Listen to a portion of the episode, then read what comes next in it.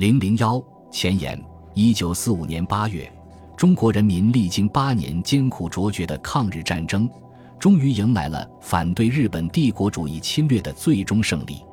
这是永垂史册的历史性胜利，是近代以来备受列强欺凌而从未放弃过抗争的中国人民所赢得的第一次反侵略战争的全面彻底的胜利。本卷所述为从抗战胜利到全面内战爆发前后的民国历史，这是一个中国政局大幅度动荡、社会发生急剧变化的历史时期。抗战胜利为中国带来了前所未有的历史机遇，全中国人民都渴望和平建国，使中国成为一个真正富强民主、自立于世界民族之林的国家。但是，当时执政的中国国民党和已经建立了相当规模力量基础的中国共产党，对于如何建设战后中国，从理论到实践都有着截然不同的主张与行动。国民党奉行一党专政、以党治国和领袖个人专断的理论，企图独享抗战胜利成果，继续排斥其他党派和社会力量的政治参与，维持其多年一党专政带来的既得利益。共产党以新民主主义理论为指导，主张在和平、民主、团结的基础上实现全国统一，各党派与各种社会力量合作，建设独立、自由与富强的新中国。这种分歧的实质，用一句话表达，就是中国向何处去。它成为战后中国政局变化原因的根本所在。国共两党关于未来中国前途与命运看法的分歧。既源于政治理念的差别，更源于对战后中国形势的不同理解。国民党认为，他因为抗战胜利而得到民心，因为接收日伪政权大量资财而得到空前的物质支持，因为战后有利的国际政治形势而得到美国的支持，并可以期望苏联的中立。同时，他还有着军事上确切无疑的优势地位。所有这些使国民党获取了自执政以来前所未有的政治。经济、军事资源，从而处于其统治的巅峰地位。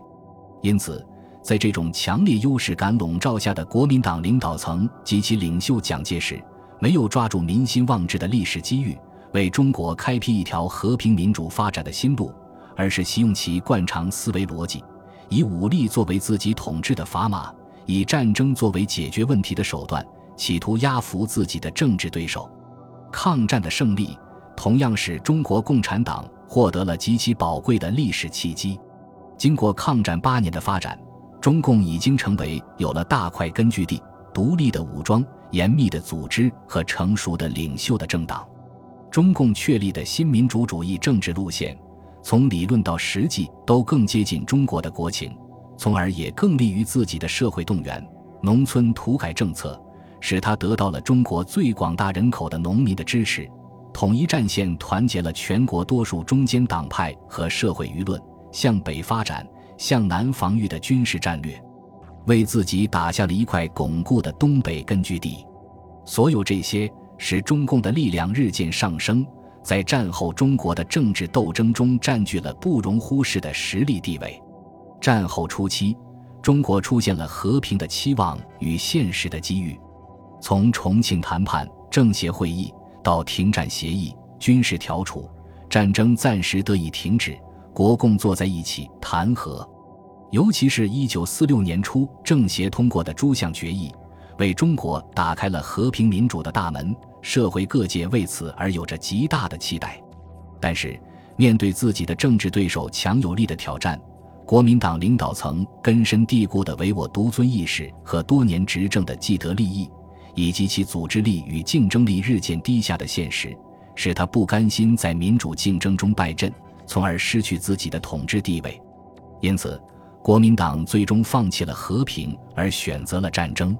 但是，选择战争就是违反民心，失民心者失天下。国民党同样不能逃脱这一历史的必然。全面内战的爆发，是战后中国政治发展的一大转折。国民党以自己所拥有的政治、经济、军事优势为后盾，对中共根据地发动了全面的军事进攻。双方力量对比的强弱是显而易见的。但是，国民党以占领实地为目标的军事战略，使他的军事力量不断在战争中被消耗，而中共的运动战、歼灭战战略使自己在失去地方的同时换来了实力的增强。战争进行刚刚一年，国民党统帅部就不得不由全面进攻改行重点进攻，再由重点进攻改取全面防御，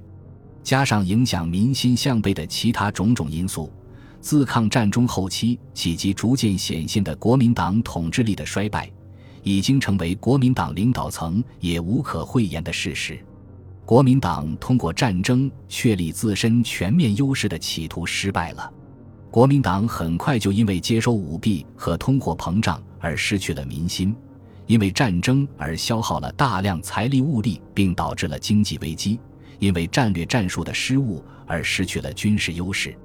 在不到两年的时间里，国民党就基本丧失了他在胜利初期所拥有的诸多资源，从而不得不进行戡乱动员。国民党所失即中共所得，在一场以弱对强的较量中，历史的天平正在向新生力量一方倾斜。中共历经多年的奋斗，终于看到了全国胜利的曙光。抗战胜利后的国内外环境。为中国的中间势力及其代表党派提供了一次发展机遇，一时党派林立，蔚为大观。所谓中间势力，即介于国共及其代表的阶级之间的社会力量，主要是中国的民族资产阶级和自由主义知识分子。他们期望中国以渐进与和平的方式走西方式民主与发展的道路，思想来源是自由主义与改良主义。然而，中国资本主义经济的不发达和自由主义传统的缺乏，使他们缺少自身发展的社会环境。中国的政治现实决定了，只有实力才是政治斗争的依靠，因此也只有国共两党有实力角逐中国的领导地位。中间党派短时的发展不仅没有改变这种格局，而且他们的发展本身就是国共相持不下时的产物。随着政治形势的变化，国共关系的破裂，处于两党夹缝中的所有中间党派，不是投靠国民党，便是接近共产党，走中间道路的努力最终没能成功。战后中国的国内政治无可避免地受到国际政治的影响。与战前相比，日本退出中国政治舞台，英法在华影响示微。而美国与苏联两强参与中国政治的广度与深度，则大大超过了战前。不同的是，美国主要是在台前，苏联基本上是在幕后。美国是全面参与中国的政治经济事务，如马歇尔使华与中美商约；苏联则更多的关注地区问题及其自身利益，如东北和新疆。美苏的立场与行动对于中国战后政治的发展起着不容忽视的影响。但是，中国国内政治斗争的实际同时说明，中国的发展道路主要决定于内部因素，而非国际干涉。决定未来中国命运的，只能是中国人自己。战后，中国的经济发展出现了前所未有的困难与危机，经济恢复迟缓，生产水平下降，财政出现巨额赤字，通货膨胀威胁到绝大多数人的日常生活。与此同时，国家资本有了很大的发展，民营资本运营困难，外国在华投资也在萎缩之中。执政的国民党为更紧迫的政治与军事问题所牵制，对于经济问题既缺乏切实可行的经济政策，也提不出改善经济状况的良方。其战争政策更拖累经济的不断下滑，以致发生了震动全国的黄金风潮。不断恶化的经济状况正在成为统治当局的滑铁卢，并导致国民党统治的全面危机。战后，中国外交地位较之战前有所提高，中国成为战后最重要的国际组织——联合国的创始成员国和拥有否决权的议员，被列为国际五强之一。中国废除了近代以来被外国列强强加于几百年之久的不平等条约体系。这是中国抗战胜利和民族复兴的重要成果，但是中国积贫积弱的政治经济地位和国内分裂与战争的现实，决定了中国外交还只能是大国的附庸。旧的不平等消除之后，新的不平等仍然在出现。在中苏条约谈判及其实施过程中，在中美商约谈判过程中，在中英关于香港问题之争中，在中法关于越南问题的交涉中，这种不平等均有种种具体的表现。中华民族的真正独立仍然是一个艰巨的任务。所有这些，就是本卷所要叙述的内容和解释的问题。历史著作的本质特征，首先是真实。只有在真实再现历史的基础上分析历史与解释历史，历史才可置信，历史才有意义。因此，本卷写作的原则，首先是叙述历史事实，然后才是历史分析与评论。尽管特定的历史事实只有一个，但真实的再现仍非易事。其中既有档案文献掌握不够的客观原因，更有各种各样的影响基于研究的主观原因，诸如历史的禁忌与避讳。尤其对于距离当今很近的近代史而言，这些情况的出现是很难完全避免的。作者在写作当中，不敢说已经达到了百分之百的真实与可靠，但在史料运用。史实分析乃至名词术语的使用、写作文笔的把握上，都力求还原历史的本来面目，做到客观真实、实事求是，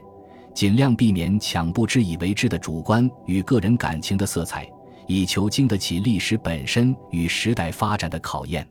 然而，历史本身的复杂，决定了求真的困难和解释的困难，也由于作者自身功力的限制。虽然作者努力使本卷叙述的事实和对历史的解释接近于历史的真实和本来面目，然本卷所述所析离充分反映历史的丰富多彩与复杂多变孔，仍有一定距离，